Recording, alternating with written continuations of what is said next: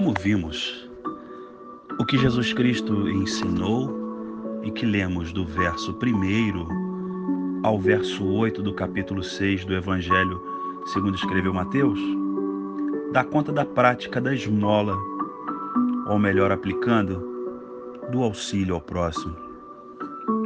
Esta prática, que é parte fundamental do ensino do Mestre sobre esmolas, oração e jejum, que encontramos no capítulo 6, demonstra para nós a postura, a praxis que todo servo e que toda serva de nosso Senhor deve cultivar para se alcançar uma vida espiritual madura e sadia.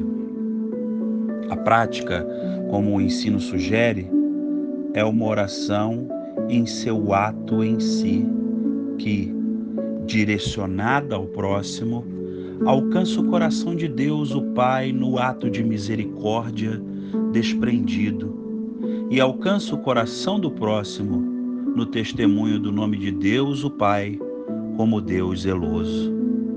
Isto posto, lanço mão da tradução Almeida Revista Corrigida do ano de 95, que declara no verso 9 do capítulo citado, aspas, Portanto, vós orareis assim, Pai nosso, que estás nos céus, santificado seja o teu nome. Fecha aspas.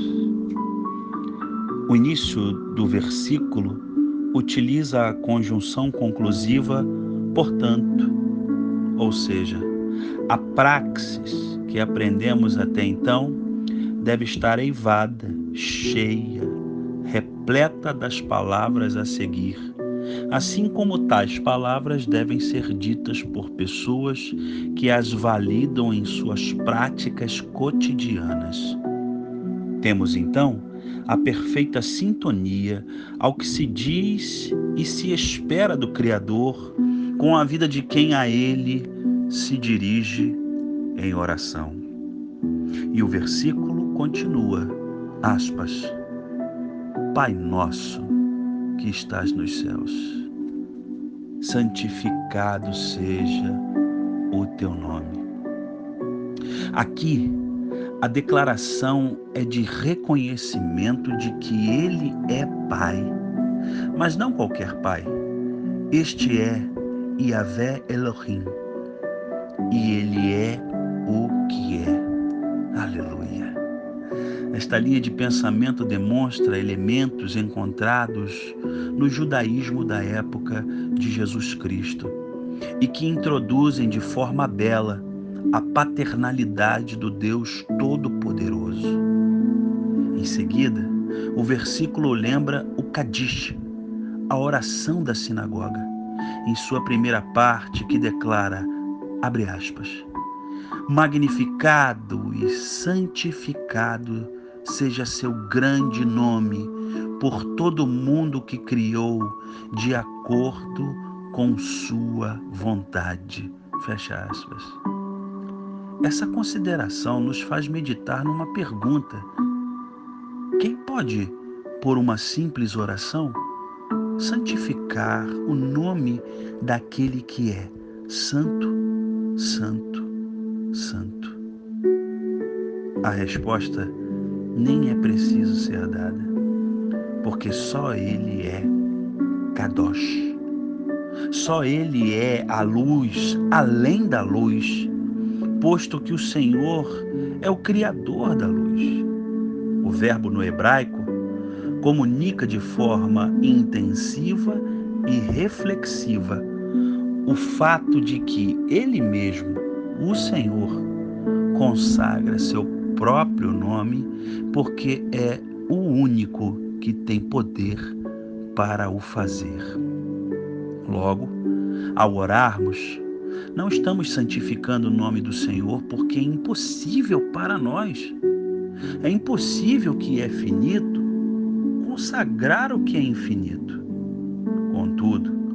Assim afirmamos, por ato de fé, que este nome é nele mesmo, por si mesmo, o nome consagrado.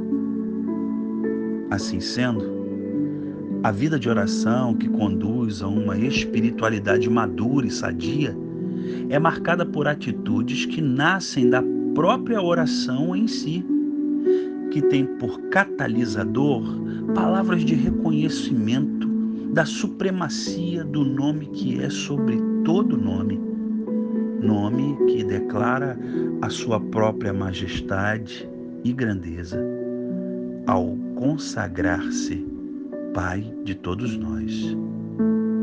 Creia que este Deus e Pai, poderoso e santo, é aquele a quem você pode orar com esperança, declarar suas falhas e erros sem medo e esperar Sua presença misericordiosa como a maior de todas as dádivas que você pode receber nesta vida. Pai, Ele já é, de eternidade em eternidade. Cabe a você entregar a sua vida como um filho, como uma filha, confiar nele e reconhecê-lo como Pai, para desfrutar desse relacionamento. Deus te abençoe, meu amigo. Deus te abençoe, minha amiga. Em nome de Jesus. Amém.